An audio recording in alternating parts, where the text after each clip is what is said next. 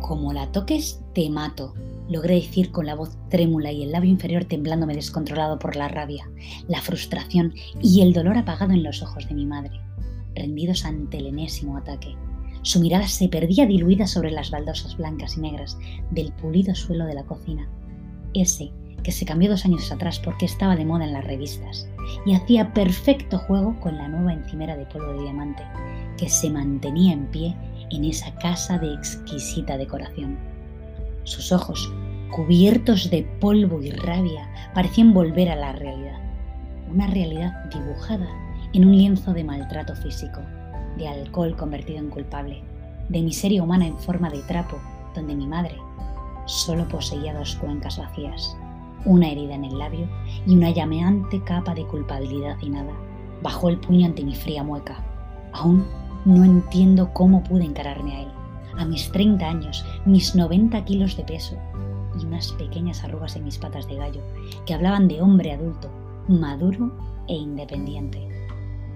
Tuve miedo, miedo de que el fantasma violento que le envolvía cada vez más, de vez en cuando, regresara veloz y me atestara un nuevo golpe, a mi físico, a mi autoestima, a mi ser y estar, que se perdieron por el camino de una infancia tortuosa, donde los protagonistas eran las voces, los gritos, las súplicas, a veces un cinturón, a veces una copa de coñac rota en mil pedazos, en ocasiones la sangre de mi madre moteando cualquier sofá, mucho maquillaje, mucha misa cogidos del brazo y muchas noches intentando averiguar cómo salir de esa cueva mugrienta, cómo usar las piernas para volar lejos, cómo despertar de una pesadilla profunda donde mi madre se rindió para ser un felpudo más, bonito, decorado con collares de diamantes, pulsera de perlas y carmín de lancón, un trapito que aquel día tirada en el suelo de la cocina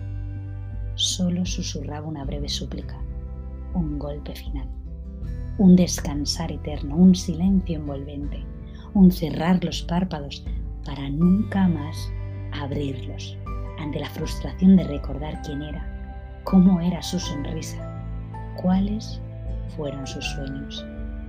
Ya, ya no importa recordar.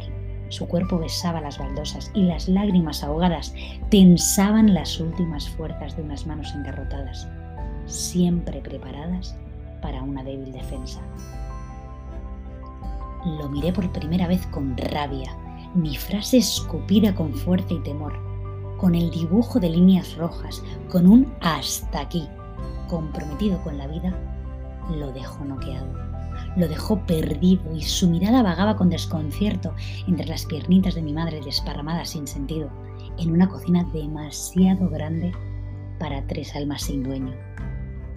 Y mi mirada, dura, llena de aristas que buscaban clavarse en el mismo centro de su pecho machito, pecho envejecido y ahogado en alcohol, rabia, frustración y pequeñez.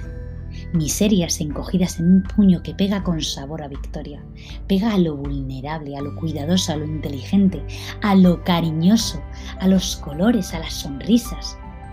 Pega, golpea y mata, porque sus nudos miserables no entienden de grandeza. Lo brillante se quema para que el aluminio que compone sus venas tenga algo de lucimiento. Ante mí, bajó la cabeza haciendo caso omiso del cuerpo ajado de mi madre, del miedo encorsetado en el nudo de mi pecho.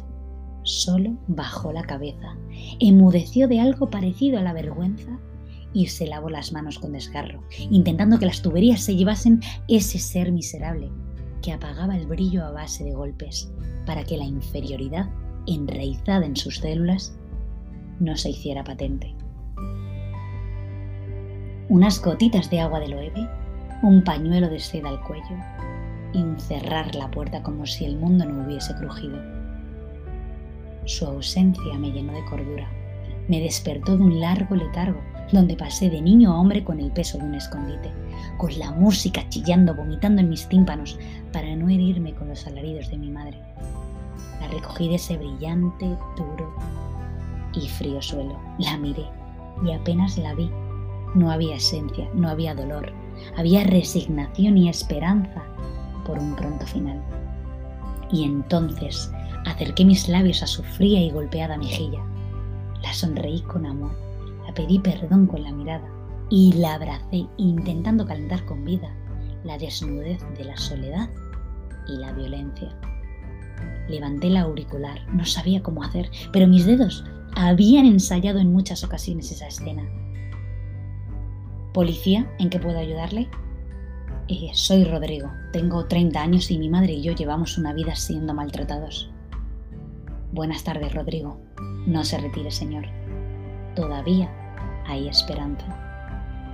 Bienvenidos a un duro y triste café con leche en taza grande. Y es que crear conciencia duele. Dibujar realidades a veces desgarra el alma. Teclear, maltrato, corta la respiración. Pero como dice el policía en esta historia, no se retire, Señor. Todavía hay esperanza. Gracias una vez más por estar con nosotros, por ese calor recibido en vuestros mensajes, en vuestras preguntas, en vuestras aportaciones. Da igual si somos uno o mil. Lo importante es generar esos hilos invisibles que nos conmueven el alma, nos acompañan, nos dan vitaminas para que el día a día sea más brillante, más lúcido, más real y más humano. Por todo ello, gracias. Y si tenéis una realidad que os apetezca moldear a través de estas invisibles pero patentes ondas de sonido, no lo pienses más y envíanosla a un café con leche en taza y nos sumergiremos en ese relato que abrirá mentes y encenderá corazones. Y hoy nos vamos con la reflexión de Yolanda Criado, que dice, las personas fuertes siempre están solas. Da igual lo que les duela, porque saben que para cada dolor se ha fabricado una pastilla. No importa si caen, tienen que levantarse con sus propias manos a una velocidad de vértigo. Cuando los pies les tiemblan, solo tienen que sentarse y recuperar un poco el aliento. Si sangran, se ponen una tirita. Si se cortan, una costura. Si lloran, un pañuelo. Si se sienten solos, se hablan a sí mismos. Si necesitan amor, se lo hacen. Si tienen hambre, devoran tristeza. Si tienen sed, buscan vida. Pueden estar en 20 sitios a la vez, pero ellos siguen solos y en pie. Hay días que ven las estrellas y muchas noches se sienten estrellados. Mandan mensajes subliminales que nadie se para a interpretar y cuando gritan lo suelen hacer en silencio para no molestar. Nunca te piden ayuda porque ellos pueden con todo. ¿Lo crees? Sonríen mucho, escuchan, observan y callan. Nadie les pregunta, ¿qué te pasa? ¿Necesitas algo? Porque siempre es nada. Son fuertes, ¿no? Las personas fuertes se pasan la vida esperando que las abracen sin pedirlo. Y se cansan, se cansan mucho, pero nadie se da cuenta y les piden más y más.